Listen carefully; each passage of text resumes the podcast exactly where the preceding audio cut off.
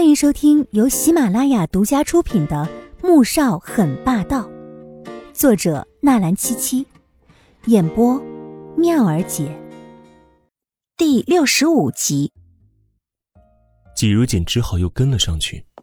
到了门口，他又要弯腰道谢，左英这次直接拦住了：“哎，你快上车吧。”左英就怕再听到他动不动就您呀您的。季如锦也不知道。自己哪里做的不好，让这位难伺候的大爷生气了，于是哦了一声，走到台阶外面。正在这时，一辆黑色的捷豹开了过来，停在他面前。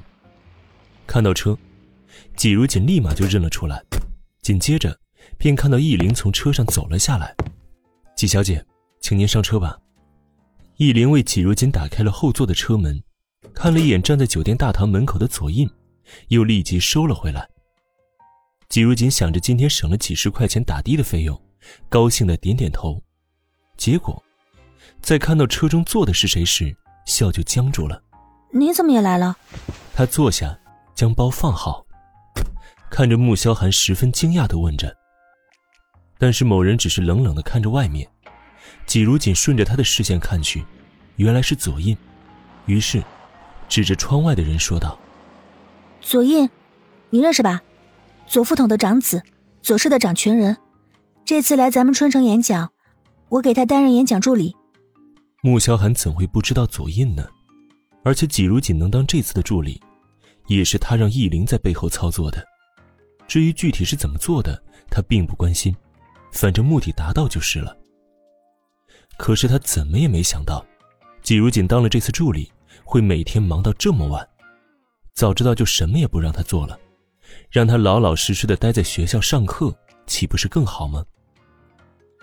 季如锦见穆萧寒不理自己，立马识相的闭上嘴巴。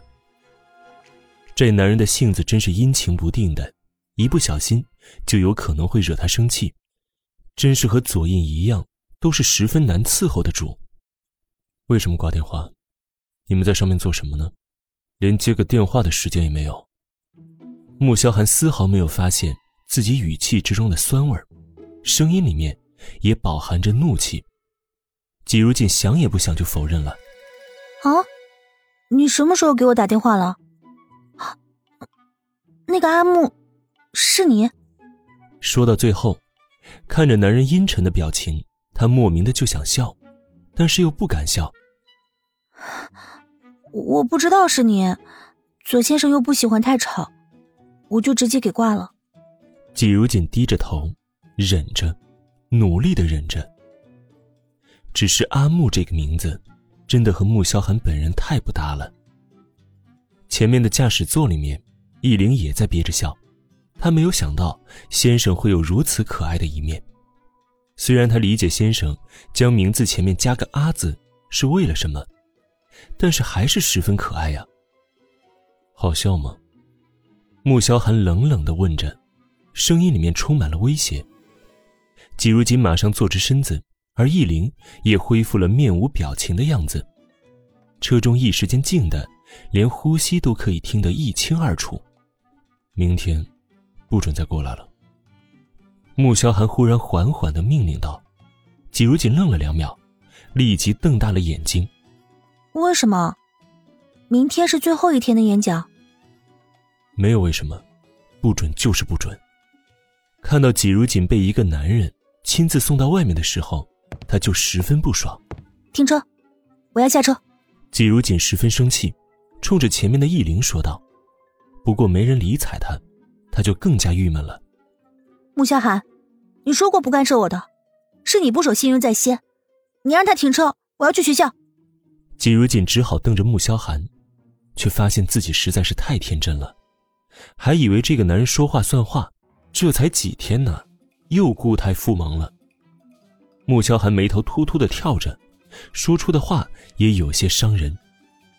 要去可以啊，不过你最好谨遵妇道，别哪日传出你和这位左副总统长子的丑闻，这丢的可是我穆家的脸。季如锦不可置信的看着穆萧寒，他怎么能说出这种话呢？他当他是什么样子的人了？穆大少爷，您放心吧。就算我要和他有个什么，那也是三年以后和你毫无瓜葛之后。您和您穆家的大脸，我不敢丢。